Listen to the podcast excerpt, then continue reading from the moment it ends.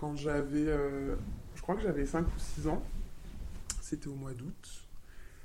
Je crois bien que c'était après l'anniversaire de mon grand-père, qui est né le 5 août. Et donc, qui était une fête. Mon grand-père était vraiment une, figure dans notre euh, village et dans notre quartier. Donc, ça se passe. J'ai grandi sur le continent, mais ça se passe, euh, ça se passe dans mon village, ici en Corse. Et donc, le souvenir que j'ai, c'est que c'est après une espèce de d'un temps de retrouvailles de tout le monde. Et, c'est l'été, donc j'associe ça à l'anniversaire de mon grand-père.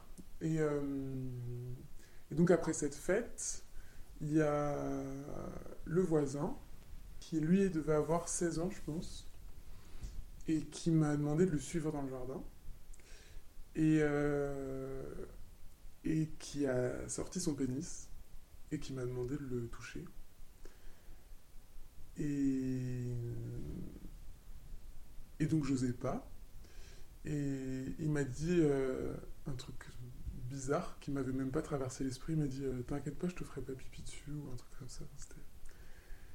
Et du coup, je pense que ça m'a fait une espèce de double peur parce que je me suis dit Mais j- j'y pensais même pas, mais maintenant que tu le dis.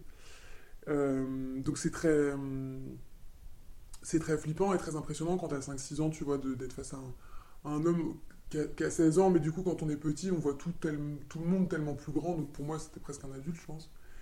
Euh, et t'es là, t'es, je- on était vraiment seul dans le jardin, au fond, enfin tu vois, il y avait zéro visibilité, c'était vraiment volontairement caché.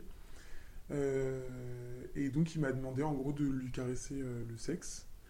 Et, et c'était assez flippant et même traumatisant. Et tu sens qu'il y a quelque chose de pas normal, mais en même temps, euh, tu bah, t'exécutes quand même. Euh, c'est à peu près ça le souvenir que j'ai. Et, et après, il m'a dit de surtout pas en parler. Et donc, euh, j'en ai pas parlé jusqu'à ce que ça ressorte un jour. Mais euh, on m'a dit que c'était pas normal et que c'était grave. Mais entre-temps, le voisin avait déménagé.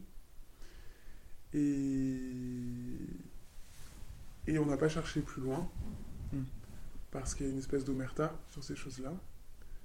Et, euh, et voilà. Donc je pense que ça, ça a été le début d'un rapport euh, très malsain. Puisque, euh, bah, puisque c'est c'est pas normal quand t'as 5 ans qu'on te demande de, caresser le sexe euh, d'un jeune homme de 16 ans.